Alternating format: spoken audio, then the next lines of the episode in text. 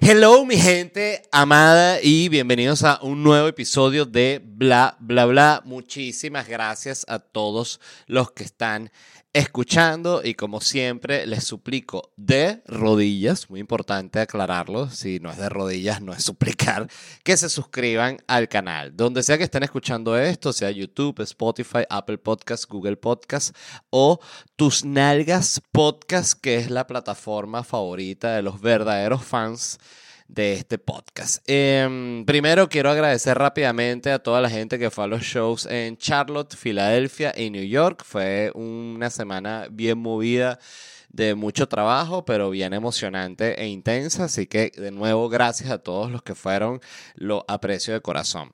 Quiero arrancar de una el episodio de hoy hablando de Rosalía. Eh, no tanto de Rosalía, sino más bien de algo que sucedió en Perú eh, relacionado a Rosalía. Porque, ¿qué pasó?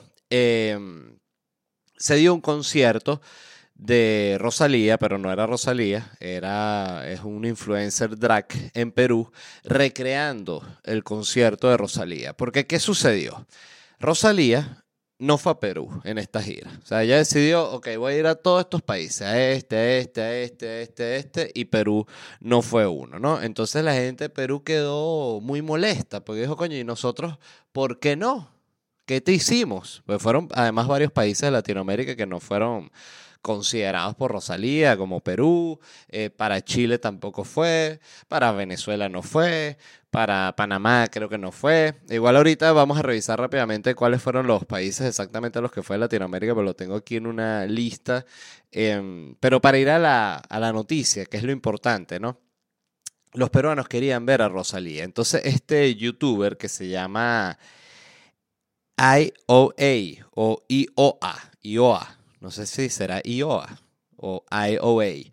Bueno, él armó un show tributo que es copia original y lanzó el concierto, lanzó las entradas y agotó el lugar. Porque, bueno, como dice la frase, ¿no? A falta de Rosalías, buenos son los drags peruanos. Entonces, si usted, eh, bueno, cualquier, creo que además es una frase que aplica prácticamente a cualquier situación. No, que yo quiero ver al Conde del Guácharo. No, el Conde del Guácharo eh, no está disponible, está en, campaña, pero tenemos a un drag peruano imitador del Conde que lo hace increíble. Yo no que un drag peruano imitador del Conde. Oye, ¿verdad? Si estás como a 100 metros de la tarima, casi no notas la diferencia. Entonces, el punto es que fue un éxito, fue una locura, vendió 3.000 tickets este tipo, eh, y IOA, IOA, vamos a llamarlo IOA, capaz es, One OA, no sé. Eh, em, 3.000 tickets por un tributo a Rosalía me parece una locura, o sea, más bien me, me hizo darme cuenta de que yo no estoy capitalizando mis giras, porque yo viajo a todos estos países que no va Rosalía, entonces lo que tengo que hacer es un show de stand-up y ahí mismo, esa misma noche, eh, show tributo a Rosalía en cualquier bar de mala muerte. Pero mira, con que meta 500 personas por toque de Rosalía, oye, eso es dinero, me, iría muy bien. Entonces, bueno, me, dio muchas ideas, ¿no? Este, este drag queen. Y, pero lo que les iba a mencionar, ¿no? Porque me, quedé cabezón pensando, oye, total, ¿a qué países fue que, que fue Rosalía, ¿no? Y Rosalía fue en Latinoamérica, eh, fue a México, Ciudad de México, a Zapopan y a Monterrey. O sea, tuvo tres fechas en México Rosalía y no pudo tener una en Perú, en, en Lima. Oye, una falta de respeto. Eh, Estuvo en Sao Paulo, en Brasil, fue la única ciudad que fue de Brasil. Estuvo en Buenos Aires, estuvo en Santiago. Ah, no, fíjate, si estuvo en Santiago, mira, estoy hablando huevonada. Estuvo en Bogotá, en República Dominicana y en Puerto Rico. Me llamó la atención que si tú revisas, pones así en Google eh, Motomami Tour Wikipedia, te sale al final de la, del artículo de Wikipedia una lista con todos los lugares donde se presentó Rosalía. Esto lo puedes hacer, lo hice, bueno, iba a decir, lo puedes hacer con todos los artistas, pero no, me imagino que solo con los grandes, pero pues lo hice también con el de Dualipa para comparar y también me salían todas las cifras así exactas de dónde se presentó, cuántos tickets vendió, cuánta gente, cuánto dinero le quedó. Fíjense, por ejemplo, en México en México, en Ciudad de México, se presentó en el Auditorio Nacional, vendió 19.161 tickets Rosalía. 1.235.000 dólares dejó ese concierto. Esto no sé si es ganancia neta o, o, cómo, o qué es. Donde más vendió fue en Buenos Aires, Movistar Arena Buenos Aires vendió 25 mil tickets de 31 mil. O sea, fíjate, no fue un sold out. Por otro lado, busqué a Dualipa y Dualipa vendió 100 mil tickets en Buenos Aires. O sea, lo que quiere decir es que Dualipa vende tres veces más, sería o cuatro veces más, no sé cómo es la matemática ahí. O sea, Rosalía vendió 25 mil tickets Dualipa 100 mil. Ese es el power de Dualipa. Fíjense, en Santiago vendió 15 mil tickets, en Bogotá vendió 10 mil tickets. Rosalía, ¿ves? Yo me hubiese imaginado que en, Bogotá podía ser un toque más grande. En La Romana, en República, en República Dominicana, 5.700 tickets, que me parece que jode para cualquier vaina en Dominicana. Y en Puerto Rico, 12.000 tickets. El más grande que tuvo Rosalía en esta gira fue Madrid, Madrid, Madrid, imagínate tú.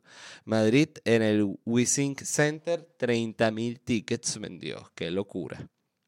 Este es un espacio, el WeSync Center, que es de estos espacios como multicapacidad. O sea, puedes hacer cosas de 30.000 y puedes hacer cosas de 2.000, puedes hacer, obvio, cosas de 10.000. O sea, todo el lugar se adapta.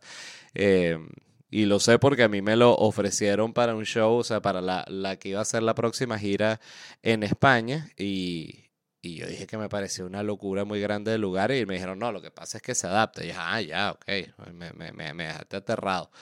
Y mm, está muy interesante porque ves los números, ¿no? Este, estaba aquí viendo los números de Rosalía.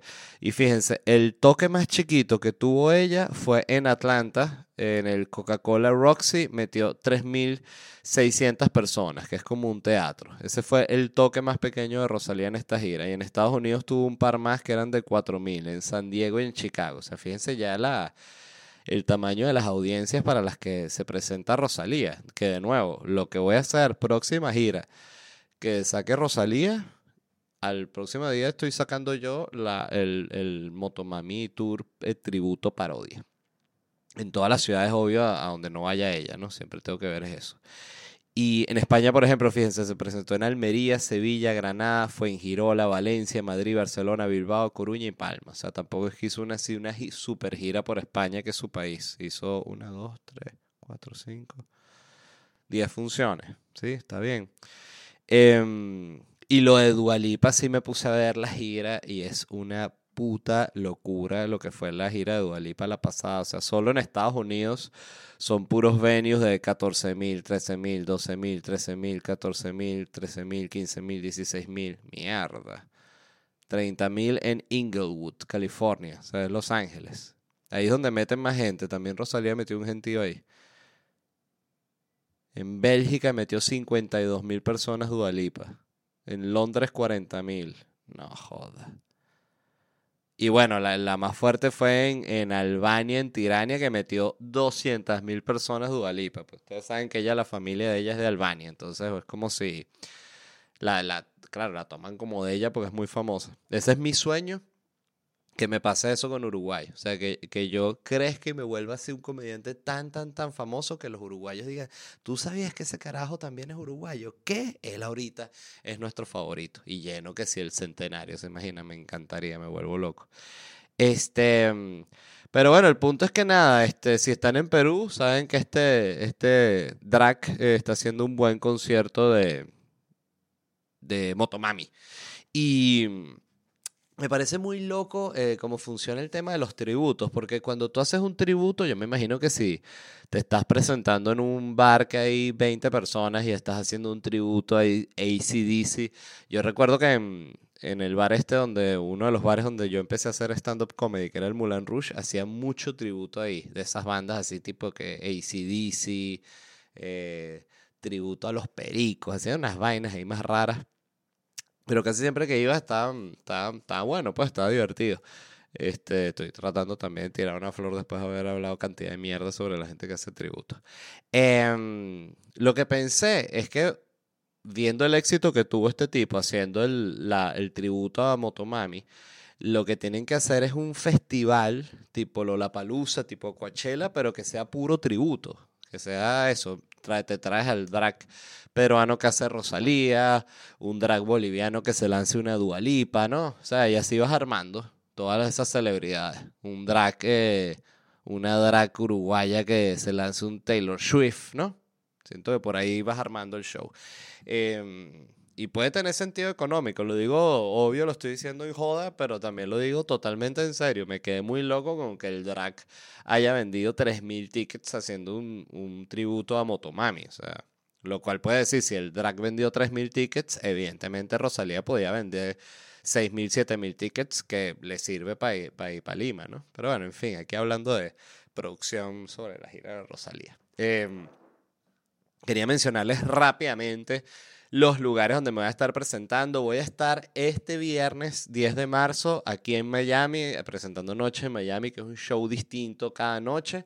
Me presento también el 7 de abril y el 21 de abril, Noches en Miami. Tickets en ledvarela.com. Y la gira de Locura Stand Up Comedy continúa. hasta el 15 de marzo en Washington, D.C. Me informaron que ya la función va a camino a agotarse, cosa que me alegra mucho. Si están allá, actívense. O si tienen amigos allá, avísenles que voy, que la van a pasar chéverísimo y se lo agradezco. El 16, de el 16 de marzo estaré en Orlando, ya esa función está agotada, muchísimas gracias. Es un nuevo bar al que voy a ir, siempre me presento allá en un teatro que queda en el Museo de, en el Museo de Ciencias, pero ahorita estamos probando un bar distinto, vamos a ver qué tal. El 30 de marzo estoy en Dallas, esa también iba muy bien la venta. Actívense ahí la gente en Dallas y luego continúa Gainesville, Chicago, Houston y Atlanta. Estas son las fechas que tengo hasta ahorita. Luego iré agregando nuevas fechas dentro de Estados Unidos. Consiguen todos estos tickets en ledvarela.com y, como dije al inicio, muchísimas gracias a los que han ido a las distintas ciudades en las que ya, que ya he visitado con esta gira. Eh, Ajá, les quería hablar de Mr. Beast, porque vi una, una polemiquilla que había con, con Mr. Beast y me pareció que estaba buena para hablarla. Y era que Mr. Beast tuiteó que dice, puso así, necesito su ayuda. La próxima vez que vean en Walmart em, los Tables, que son unos chocolates que le está vendiendo, eh, Dice, si pudiesen arreglar la presentación y hacer que luzca mejor, me haría muy feliz. Estoy armando un equipo para que hagan esto rutinariamente, pero necesito ahorita ayuda en el, en el, en el término inmediato, ¿no? O sea, de, manera inmediata. Entonces él pone una foto así en la que se ve el estante en Walmart todo vuelto mierda, así con los chocolates todos tirados y después el estante ordenadito, ¿no? Entonces aquí tú dices, ya va, pero este tipo está mandando a los fans a que le organicen los chocolates en el supermercado. Sí, exactamente así como ustedes escucharon. Entonces, ¿qué pasó? Tú dirás, no, bueno, pero los fans se habrán arrechado. No, los fans fueron a los supermercados y empezaron a organizar los chocolates, a mandarle fotos. Mira, Mr. Beast, aquí ya te jale bola bien duro. Mira, para que veas que yo salí de primerito, coño. Que es que uno dice, la gente, verdad, no tiene ningún tipo de dignidad. Pues a ti te debería dar vergüenza estar en tu casa Ve un tweet de Mr. B, salía a un Walmart más en Estados Unidos, que todo te queda media hora, a, organizar unos chocolates, coño. Por eso es que los papás también se arrechan de estos caraditos. Le dicen, coño, tú eres, tú eres estúpido. ¿Qué hace organizando los chocolates de Mr. Beast? Póngase a trabajar, ¿no?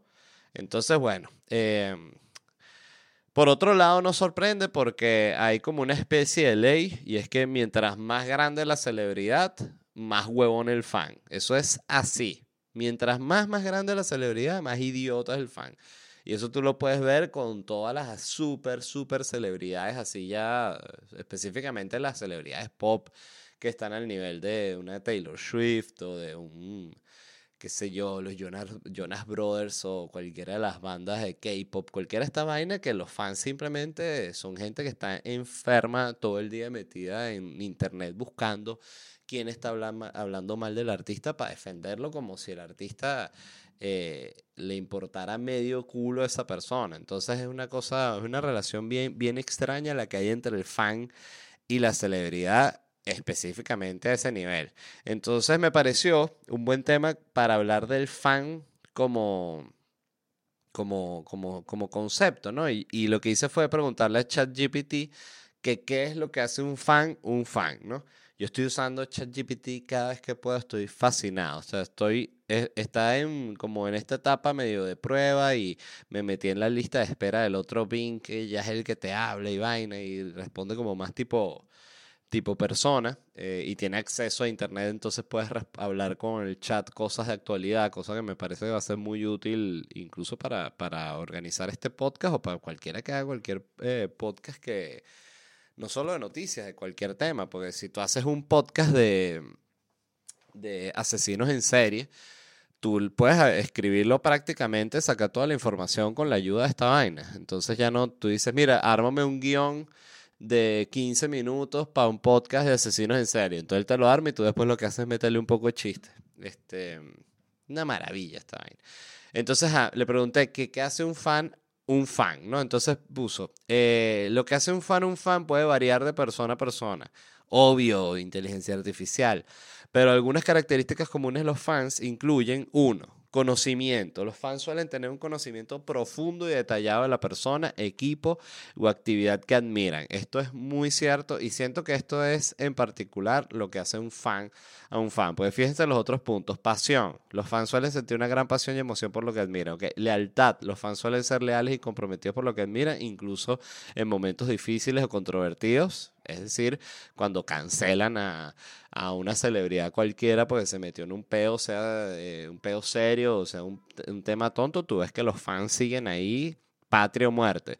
Fíjense, em, hace poco vi en, en Twitter que había una estaban cancelando a este, a este streamer que se llama Auronplay, el español, y a, la, y a la, mujer de él, que también es streamer, que se llama eh, y los estaban cancelando porque habían hecho unos comentarios nazis, porque habían atormentado a una gente cuando eran unos carajitos así con Twitter. Entonces, claro, la, la cancelación tenía un sentido y lo que habían hecho estaba mal, pero lo interesante era ver el, al fan en, cualquier tweet que se hubiese eh, viralizado mostrando una noticia de algo que habían hecho esta gente y veías al fan ahí como una tropa, ¿no? Este, peleando por estos carajos, ¿no? Como que, bueno, pero es que ellos, que uno dice, pero la gente sí es huevona, de nuevo, vaya y hágase una hamburguesita, póngase a hacer algo. O sea, se va a poner ahí en internet a, a defender a Aurón. Coño, de verdad que es una cosa que uno no entiende.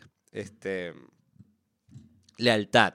Participación. Los fans a menudo participan activamente en la comunidad de fans, ya sea en línea o en persona. E identificación. Los fans pueden sentirse fuertemente, identificarse fuertemente con lo que admiran. Es decir, obvio el, que va con la, camisa del Madrid, vaina. Este, pero sí siento que en serio lo que hace un fan un fan es el tema del conocimiento, el estar obsesionado con la vaina de lo que son fans. Y, fíjense que es interesante también cómo hay como que mm, distintos tipos de fans. Yo en mi experiencia, que he tenido la gran suerte de tener contacto con fans, he visto que hay como tres grupos, ¿no? De los que se consideran fans. Está el super fan, que es la persona que cuando se acerca está nerviosa, que se pone a temblar y que no puede ni siquiera interactuar. O sea, está como una locura, ¿no? Eh, ese es el super fan. Luego está el fan, que es una persona que de verdad es fan en el sentido que va para los shows, apoya bastante el trabajo, sigue lo que uno hace, pero no está nervioso de conocerte y puede interactuar y puede tener una conversación sabrosa. Y luego está el que simplemente tú dices, este es un asesino. O sea, que es una persona que tú dices, ok, este carajo me dio miedo. Y también me ha pasado, y me, y me ha pasado que he conocido unos que he dicho, si por casualidad de la vida sigo creciendo y me hago más famoso, este va a ser el que me va a dar dos tiros. Estoy, no me queda la menor duda. Este, y me puse a buscar cuáles eran los fans como asesinos más famosos. Y obvio está Mark David Chapman, que es el que mató a, a John Lennon, que por cierto, en este viaje en New York, en los últimos viajes, siempre me he presentado en un club que se llama el Broadway Comedy Club. Y eso está ahí en pleno Manhattan, cerca del Central Park. Entonces me he quedado en esa zona.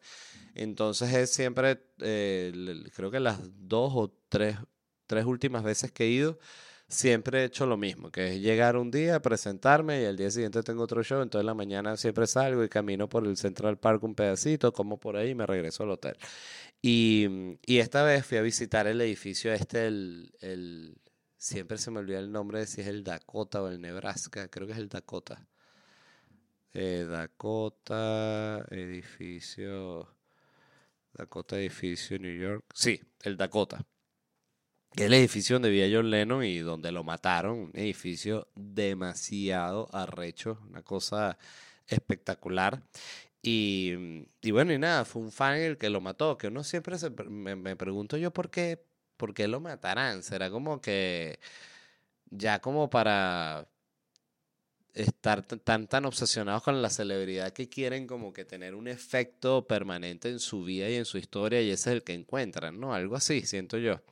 Está eh, Selena Quintanilla, que fue asesinada en el 95 por Yolanda Saldivar, que era la presidenta de su club de fans. Ajá.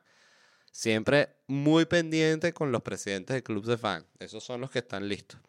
Este, Christine que fue una actriz, eh, ah, no, una cantante, creo, que fue asesinada en 2016 por un hombre armado mientras firmaba autógrafos después de un concierto. Ahí también. Rebecca Schreifer fue asesinada en 1989 por un acosador que se hizo pasar por un fan y que había obtenido su dirección de un registro de votantes. Ajá, muy peligroso también el fan que tiene acceso a, a data gubernamental y puede conseguir direcciones y así. Deanback Darrell. Este es de Pantera, asesinado en 2004 durante un concierto de su banda Pantera por un hombre armado que subió al escenario y comenzó a disparar. Qué cosa tan horrible que te maten este, en un concierto de Pantera y más cuando tú eres uno de los integrantes de Pantera, ¿no? Versace, asesinado en 1997 por Andrew Cunanan, quien era un admirador obsesionado y había intentado conocerlo en varias ocasiones. Eso vi un pedacito en, el, en la serie de esta de Versace, pero luego la, la dejé de ver. Em, bueno, me parece muy, muy loco. Yo la verdad... Eh, siento que no, ahorita actualmente, pues me hizo preguntarme como de qué era fan yo, ¿no? Em, y yo recuerdo que yo, por ejemplo, cuando era adolescente, era muy fan de, coño, de cualquier, recuerdo, bueno, recuerdo que me fascinaba de Sabrina la bruja adolescente, estaba obsesionado con Sabrina la bruja adolescente, o sea, yo quería que ella fuese mi novia. Este, recuerdo que grababa los episodios en VHS y los veía de nuevo, o sea, estaba realmente obsesionado.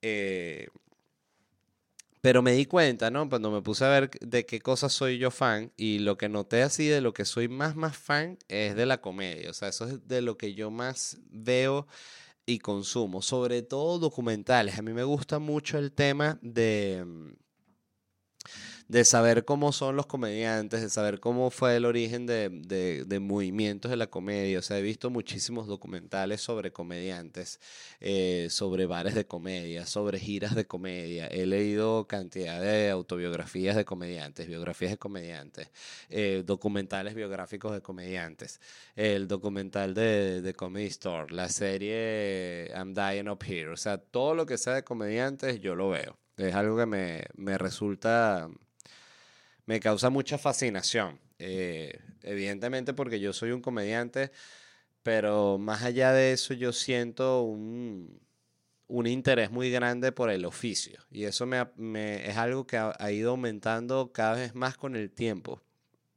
Por ejemplo, antes yo siento que a mí me llamaba mucho más la atención, por ejemplo, la, como la historia del cine y de cómo habían hecho las películas y así. Y eso se fue, todavía me interesa, pero eso fue yéndose mucho más a la comedia y de un tiempo para acá sí ya lo considero obsesión y fanatismo total. Em, porque de nuevo me gusta mucho todo lo que tiene que ver con, con, los comediantes, con cómo piensan los comediantes, cómo trabajan los comediantes. Y, y, algo que me ha pasado de un tiempo para acá que no me pasaba antes era que yo sentía que me las sabía todas. O sea, eso siento que es algo que le pasa a todo el mundo en determinado momento de su carrera, sobre todo si te está empezando a ir bien. Pero después me di cuenta que no sabía nada y me pasó mucho, me pasó, no mucho, me pasó cuando leí un libro de que se llama El Art, creo que se llama El Arte del Stand-Up Comedy. Déjeme ver, The Art of Stand-Up. The Art of Stand-Up Comedy, Stand-Up Comedy, Art. No, este, Comics Insight, The Art of Stand-Up Comedy, de Franklin Ahale, no sé cómo se escribe este nombre. Este es un tipo que él estaba, él le ofrecieron hacer em, una clase magistral en una de estas universidades de Nueva York. Y él lo que hizo fue entrevistar a varios comediantes de stand-up eh, bastante famosos. Este, para ver, entrevistó a Louis Anderson, eh, George Carlin, Ellen, Jay Leno, Richard Lewis, Bill, Bill Roseanne, Chris Rock, Seinfeld, Gary Shandling, eh, Jonathan Winters, en fin. Y lo que hizo fue entrevistarlos para hablar como de su proceso. Y me llamó la atención porque primero, yo cuando estaba arrancando de hacer stand-up, jamás en mi vida me hubiese leído un libro sobre hacer stand-up porque tenía esa visión como de, no, yo aprendo en tarima y vaina. Yo todo lo que, lo que tengo que aprender lo aprenderé yo solo y vaina. Y me di cuenta que realmente la estaba cagando porque, por ejemplo, ellos, todos los comediantes que le, él entrevistaban, si son 10, 9 dijeron que se, que se grababan, grabación así de audio con grabadora y luego de la rutina se escuchaban para ver no solo en qué la habían cagado en cuanto a eh, timing, en cuanto a delivery, sino también qué había surgido bueno, improvisado, que ellos podían sumar al acto. Y yo leí ese libro cuando yo tenía ya, em, a ver, como siete años, ocho años en, en la comedia. Y, y yo nunca me grababa, jamás. O sea, no, era un hábito que yo simplemente no tenía. Y lo empecé a aplicar y fue impresionante cómo el, no es que mejoró la calidad de lo que yo hacía, simplemente aumentó la velocidad en la cual yo podía mejorar el material. Y y me pasó lo mismo con cantidad de cosas que he visto así gracias a estar obsesionado con el tema, que he visto a comediantes hablando de cómo escriben, de cómo organizan su rutina, de dónde ponen los chistes que son los mejores y dónde ponen los chistes que están trabajando, si los ponen en el medio, si los ponen al final, con qué arrancan, con qué cierran, si hay que cerrar en alto, si hay que cerrar con una vaina nueva, si hay que probar una cosa nueva cuando estás arrancando, si sí, que no. Este, y todas esas cosas son como técnicas que están disponibles para todo el que las quiera ver. Simplemente tienes que ponerte a ver videos de YouTube y documentales y escuchar podcasts, ¿no? Es así como una gran investigación que tienes que hacer. Y eso me parece muy interesante y, mm, y me pasó hace poco que me contaban de, de un amigo que quiero mucho que está haciendo este, bueno, cursos para mejorar en su trabajo. Y me impresionó mucho porque digo que interesante como incluso después de cierta edad se te despierta como una curiosidad por tu propio oficio, que se supone que ya la tenías que tener, pero la verdad es que no, el proceso no todo el mundo es igual. En, en fin, este, ese era el punto que quería hablar de, sobre este tema. Pasando a otro tema, me gustó esto porque hoy publicaron un ejecutivo de YouTube cuáles son las, las nuevas restricciones y contenido que tendrán, ¿no? Y lo primero que él pone es que no todas las groserías serán tratadas igual, es decir, existirán como groserías suaves y groserías fuertes. Yo me puse a pensar, esto evidentemente aplica para todos los idiomas, eh, porque todos los idiomas suben videos a YouTube y todos los videos, todos los... Eh, sin importar dónde tú estés, eh, son las mismas restricciones, ¿no? Em, ¿Qué es una grosería suave? Es mi pregunta. Por ejemplo, si tú pones pepita, si tú dices pepita, tú sabes que yo estoy hablando de la pepita del culo. Entonces, pero pepita en sí no es una grosería, fíjate. Pero en cambio, le chuparon la pepita, ya empieza a ser es, es, vulgar. No, no sé si, si cuenta como grosería, pero es vulgar. Pero si tú dices pepita nada más, no pasa nada. Eh, bichita. Tú dices, no, es, una bichita. Eso no es grosería, ¿no? O sea, es, o es una grosería como, como suave, siento yo, pendejo. Pendejo me parece es una grosería suave, pero ya todo el mundo dice pendejo, eh, me pasé de pendejo, qué, pendejera, no sé.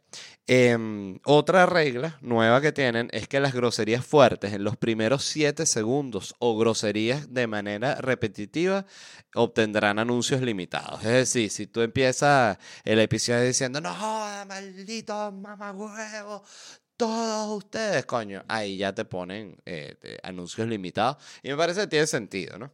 Este, que también son groserías fuertes, ¿no? Hay que preguntarse. Puse aquí, eh, maldito mamagüevo es una grosería fuerte, este, hijo de puta, muerto de hambre, eh, coño tu madre, chupa verga, todo eso son groserías fuertes. Entonces, si las haces de manera repetitiva, como las acabo de hacer yo, te limitan los anuncios, cosa que probablemente pase con este episodio. Bueno, me acabo de dar cuenta que haciendo los la, el el ejemplo, bueno, me convertí yo en el, experimento vivo de lo que serán las nuevas restricciones. Así que el algoritmo me va a mandar para el coño de la madre, maldita sea. Eh, otra regla, groserías en el título o en las miniaturas no obtendrán anuncios. Entonces, por ejemplo, este episodio no se puede llamar tremendo mamagüeo ese que ustedes saben. Tú dices, si tú ves eso, el nombre de episodio, dices, pero ¿quién es ese? Ese mamagüevo y que hizo que es tremendo mamagüevo y eso que, ustedes saben, que yo sé, pero yo no sé. Entonces es clickbait, ¿no? Eh, no lo puedo hacer. No se puede hacer. Disculpen.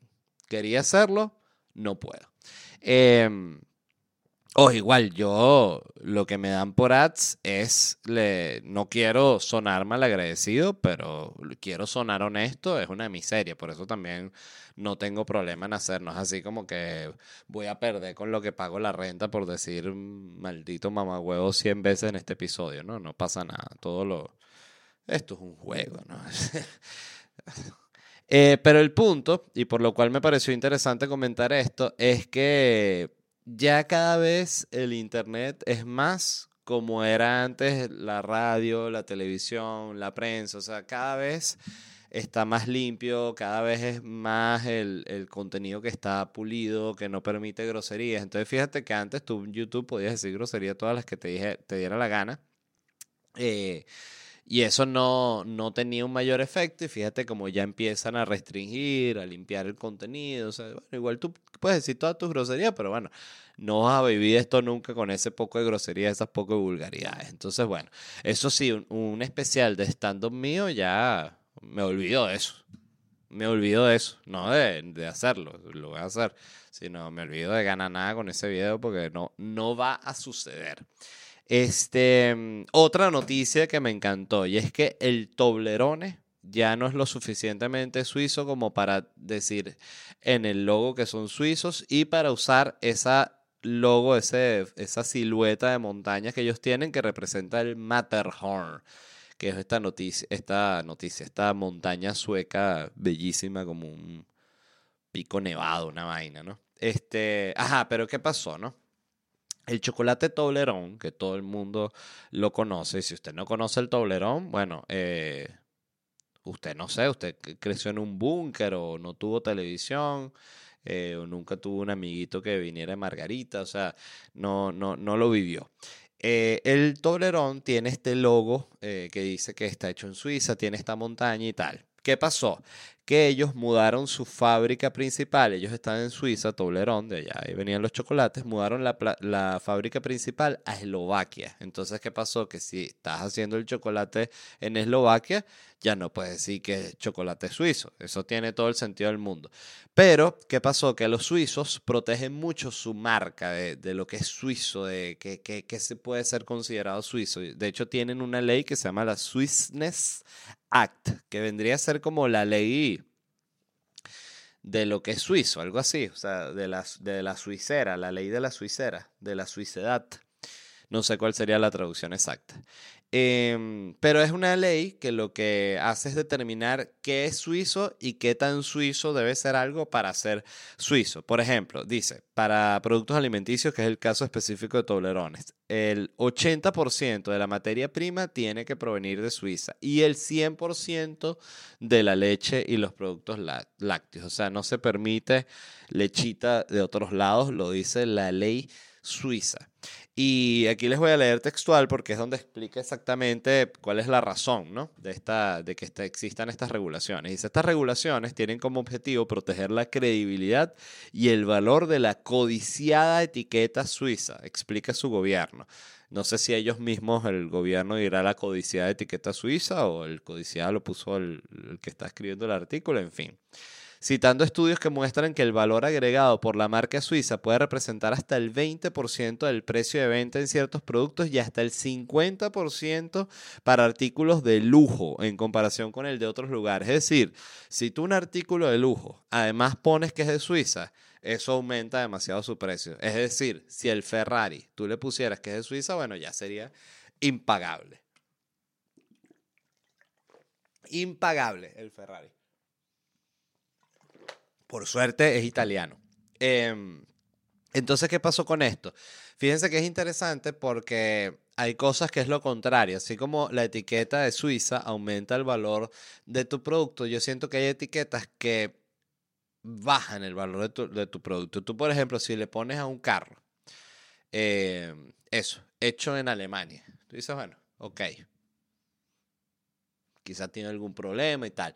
Pero si tú le pones un carro hecho en Rusia, coño, tú ves ese carro y qué. ¿Y ese carro qué? No, pero funciona igual que cualquiera. No, no, no estoy diciendo que no. No estoy diciendo que no. Y ojo, quiero aclarar para que no se molesten los rusos que están escuchando esto, que serán dos novios de venezolanas viviendo en Polonia o algo así. Em, no se molesten esto que estoy diciendo de que el, hecho en Rusia eh, disminuye el valor de algo, aplica también para Venezuela y Uruguay, que son mis dos países míos. O sea, si tú te vas a subir un helicóptero y te dicen, ah, por cierto, antes de que arranque, este, este helicóptero es uruguayo, coño, tú dices, o sea, bueno, te, te mejor el cinturón. No, no es que vas a decir, bájeme, nada de eso. Es simplemente una sensación. Igual si te dicen, epa, ese helicóptero que vas a volar, sí, ¿qué pasó? Es mexicano, mierda. Ok, ¿Y estoy hablando mal de los mexicanos? No, simplemente estoy diciendo una cosa que es así. Y ya. Incluso les voy a poner un ejercicio, que me parece como el más, más básico. Si a ti te van a poner un marcapasos y te dicen, mira, te vamos a poner un marcapasos. Tenemos estos dos marcapasos. Este marcapaso está hecho en Alemania y este marcapaso está hecho en Varinita. Tú dices, dame el de Alemania. Eso no tiene nada de malo. Incluso si tú eres de Varinita. De hecho, si tú eres de Varinita, seguramente más eliges el, el alemán. Pero aquí son, estoy este, hablando huevonada. Ustedes saben cómo es. Este, yo en general me he dado cuenta que yo toda la vida he desconfiado de todo lo tecnológico que esté hecho en Latinoamérica. O sea, y aquí sí no tengo ningún tipo de reparo en decirlo porque es una sensación que siento. O sea, yo veo una licuadora eso, que a ti te da una licuadora que está hecha en Dominicana y tú dices, pero ¿quién hace licuadora en, en Dominicana? Y seguro en todos los lugares ensamblan vainas Hoster y Black Decker y Ninja y cualquier mierda y las hacen perfecto, pero yo digo un producto que sea de ahí, o sea, que tú dices hecho en Dominicana. Tú dices, coño, Está como raro. Entonces, el punto es que la marca suiza vale mucho. Este, de hecho, me, me, puse a buscar cuáles son las marcas país más valiosas. Y las marcas país más valiosas, la número uno es Estados Unidos, cosa que no me sorprende para nada porque Estados Unidos es, básicamente un país que lo que más hace es trabajar en su marketing eh, y lo logra muy bien porque tiene Hollywood y tiene todo lo que es famoso, entonces muy o sea, todo el mundo sabe de Estados Unidos, igual tú no, no vives aquí, no hayas venido nunca en tu vida, tú sabes vainas de Estados Unidos. El número dos es China. Fíjense, este tampoco me llama la atención porque desde que tengo memoria todo lo que uno usa está hecho en China. Y siento que además los chinos han logrado mejorar como la calidad de sus productos. Porque antes cuando yo, por ejemplo, cuando era niño, recuerdo que la visión que se tenía de lo hecho en China era como que era barato, como que se jodía rápido. Y siento que esa eh, visión desapareció. O sea, ya demasiadas cosas vienen de China y son productos iguales que los de cualquier otro país. Yo sé, así lo siento yo. Número tres, Alemania, que como les decía, coño, es un país que tiene reputación que jode. Em, eh, también mala por otros lados, ustedes saben. Y Japón está de cuarto, fíjate, eh, un país también que tiene como marca vale mucho, pero Japón tiene también, le dio su locurita, en Japón la gente de repente no quiere coger, eh, Japón la gente tengo entendido que es súper racista, este, pero así como como normal, no es así como que es, como aquí en Estados Unidos que es una discusión lo del racismo, allá es como que no, aquí racismo de toda la vida, o sea, ¿qué pasa? Entonces, Reino Unido número 5 y después le sigue Francia, India, Canadá, Italia y Corea del Sur en el número 10. Entonces ustedes dirán, ay, bueno, ¿y Suiza? Suiza está en el número 15, eh, no, en el número 14. En el 15 Indonesia, ese sí me llamó la atención. 16 Suecia, 17 Emiratos Árabes, 18 México, 19 Arabia Saudita y número 20 Brasil. O sea, este, México y Brasil entonces son los únicos que se metieron. Ah, bueno, y España también, latino del, está de número 12. Em, yo qué pensé, ideas para Toblerón, porque está bien, ya no pueden, ellos además dijeron que igual van a poner como una montañita así, pues, la verdad es que ellos pueden poner una montaña y decir, bueno, que es una montaña nevada que está en Eslovaquia también hay montaña nevada, no? No, bueno, sí hay. Ah, bueno, listo. Lo que no puedes hacer la forma exacta de la montaña es el Motorhorn, no sé cómo es que se llama. Y yo lo que pensé es que pueden poner así grandota en el chocolate hecho en Suiza, ¿no? Made in, in Switzerland. Y, y, pero si tú ves pequeñito, pequeñito, pequeñito, hay un signo de interrogación. Está entre signos de interrogación. O sea, realmente dice hecho en Suiza. Pero es mínimo, o sea, de verdad lo tienes que ver. Si tú lo ves de lejos, se ven como dos puntos. Pero si te acercas así, sí es un signo de interrogación. Yo creo que eso legalmente podría tener eh, cabida. Capaz estoy loco, no lo sé. Em, ¿De qué más les quería hablar? Eh, por cierto, tenía aquí anotado, pero esto no sé por, ni por qué lo anoté. Yo eh, tenía conectada con algo, porque conseguí que las 10 palabras, las, palabras más hirientes del español. Dije, ah, bueno, para ver cuáles son. Ah, por lo de las groserías, fíjense, con eso es que estaba conectado. Eh, y está mojón, una de las palabras más hirientes, que te digan mojón, sí, estoy de acuerdo miseria eh, es hiriente, claro, cuando la estás viviendo, ¿para qué pasó? Me contaron que estás en la miseria, sí, oye, qué lástima que estés en la miseria, dura.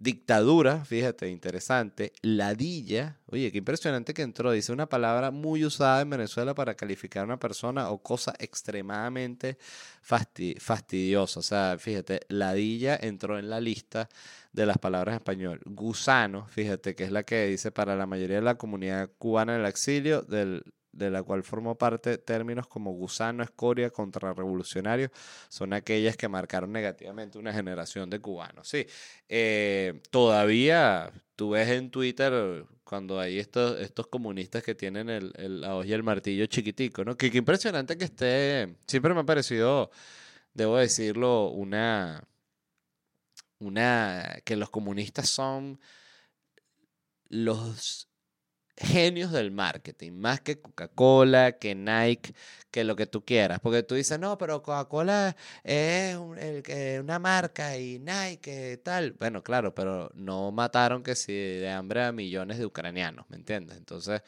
por eso es que me sorprende mucho la gente que anda con, que se pone la, la, la hoja y el martillito así, que uno dice, coño, pero qué arrecho, ¿no? Este, entonces sí, gusano es como le dicen a, a, cualquiera que sea anti, anti-revolucionario y, yo diría que en general como anti-izquierda. Y esta fue la que me pareció más loca, que adiós. Y que esa es una de las más evidentes. Adiós. Pero adiós así se me imagino que será como para terminar, ¿no? Que además, ¿quién termina así? Que adiós.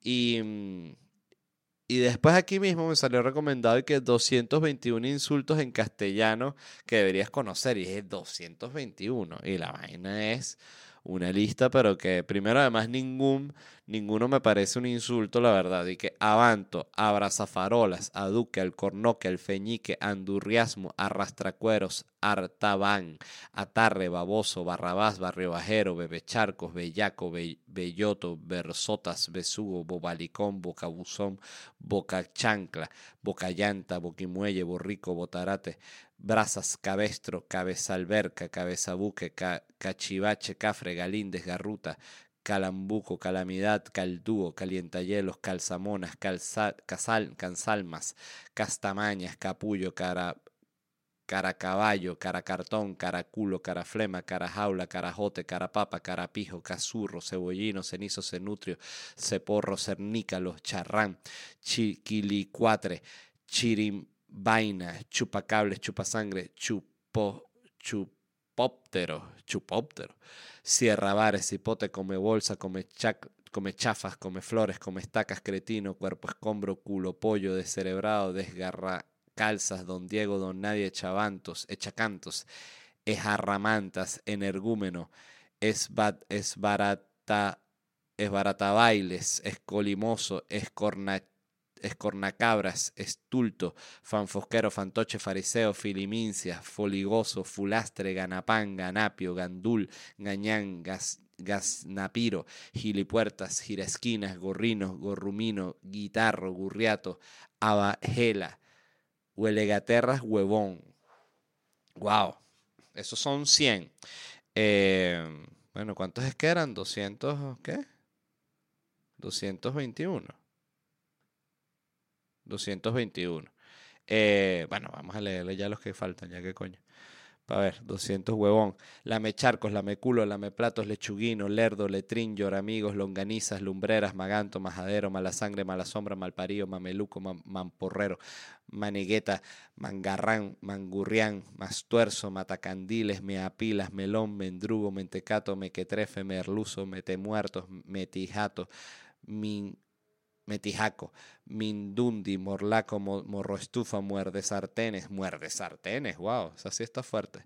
Orate Ovejo, paga, Pagafandas, Palurdo, Pamplinas, Panarra, Panoli, Papa Frita, Papanatas, Papirote, Paquete, Pardillo, Parguela, Pasmarote, Pasmasuegras, Petalibre, Patán, Pavitonto, Pasguato, Pecholata, Pedorro, Peina Bombillas, Peina Ovejas, Pelagallos, Pelagambas, Pelagatos, Pelatigres, Pelazars, Pelazars, Pelazarzas, Pelele, Pelma, Percebe, Perrecostra, Perroflauta, Peretete, Peterete, petimetres, picapleitos, pichabrava, pillavispas, piltrafa, pinchaúas, pintamonos, piojoso, pintañoso, pitofloro, plomo, pocas luces, pollopera, quitaípos, rastrapajo, rebañasandías, revientabaúles, rieleches, robaperras, rabandijas, sacamuelas, sanguijuelas, sin entraero, sin sustancia, sonajas, sonso, soplagaitas, soplaguindas, sosco, tagarote, tarado, tarugo, tiralevitas, tocapelotas, tocho, tolay, tontaco, tontucio, tordo, tragabaldas, tuercebotas, tunantes, samacuco, zambombo, zampabollo, samugo, zángano, zarrapastroso, zancandil, sopenco, soquete, sote, suyenco y para ustedes, gente. De nada. Dicho eso, les quiero, dar unas pocas recomendaciones de películas buenas que vi. Eh, vi una película que es de 1966 que se llama A Man, A Man for All Seasons. El hombre de dos reinos se llamaba en español. Una película que ganó cantidad de Oscar. La vi porque la recomendó en una entrevista que vi de Luis C.K. la recomienda y comenta algo de la película. Y dije, oye, ¿qué película es eso? Y la busqué y la vi. Y está buenísima, trata de un tipo que mm, cuando el, el, rey Enrique VIII quiere hacer este cambio en la iglesia y él se, se va a declarar el jefe de la iglesia para poder divorciarse, si no me equivoco. Este es como el único tipo que se opone porque le parece que está yendo en contra de lo que es la iglesia y en lo que dice la Biblia y toda la cuestión. Entonces es básicamente el único que se opone y lo terminan ejecutando y la película trata sobre eso. Una película que me recordó mucho a otra que se llama eh, Las Brujas de Salem, que es una, es una obra de este Arthur Miller, ¿no?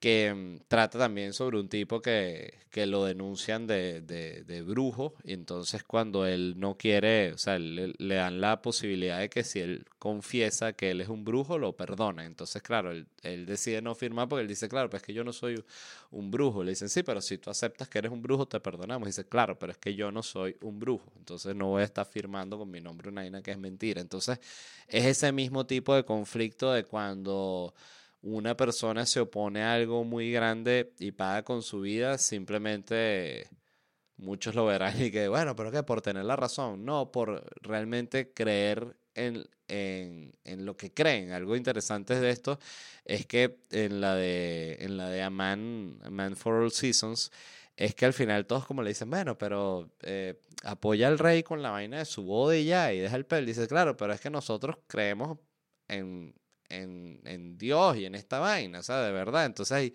ves como que al final como que cuando algo te puede llevar a que te maten, como que nadie cree en la vaina, algo así. Muy interesante. Eh, vi otra película, por cierto, eh, comentario totalmente random, pero vi esta película eh, eh, Guerra Mundial Z con Brad Pitt, que por cierto me parece una película divertidísima, pero la había visto una sola vez en mi vida y la volví a ver. Y qué película tan absurda. De hecho, tiene una escena en la cual Brad Pitt despega, o sea, ellos despegan en un avión, esto es como un Hércules, un avión gigante, desde un portaaviones, que no me consta, pero creo que eso es 100% imposible, ¿no?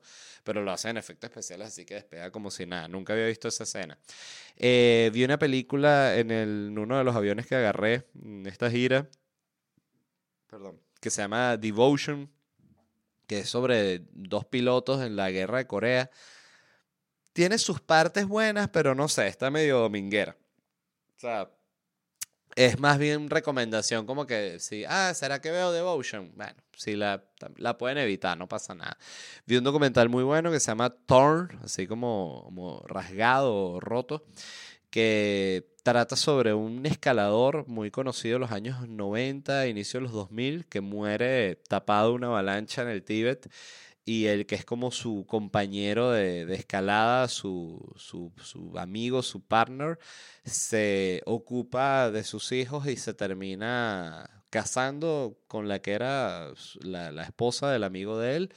Y, y, y, básicamente es como si sacara uno y este tipo ocupa toda la posición del otro. Entonces el, el documental habla, el documental lo dirige el hijo grande, que es el que tiene como más conflicto en aceptar que este tipo es su padre, ha sido su padre. Em, y está increíble el, el, documental, pues un, habla de un conflicto muy, muy humano, me gustó mucho.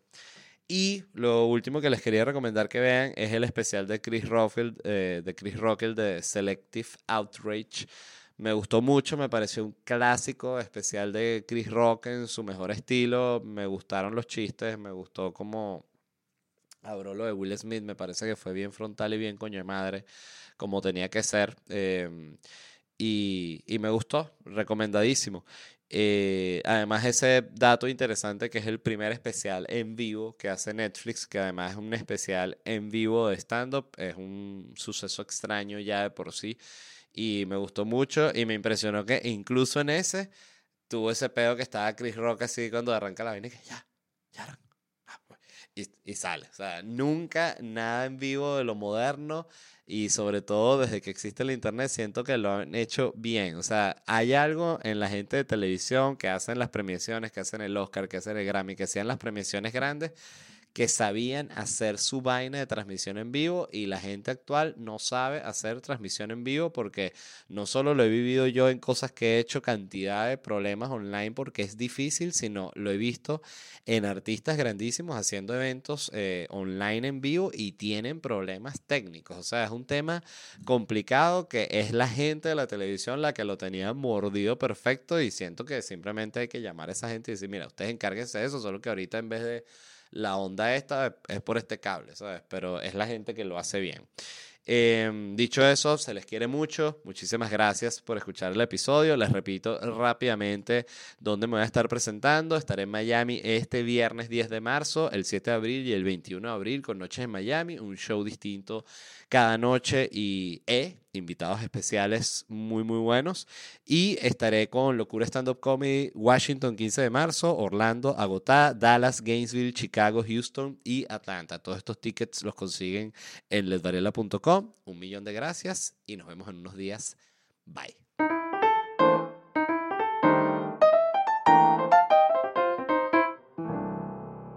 ¿Estás listo para convertir tus mejores ideas en un negocio en línea exitoso? Te presentamos Shopify.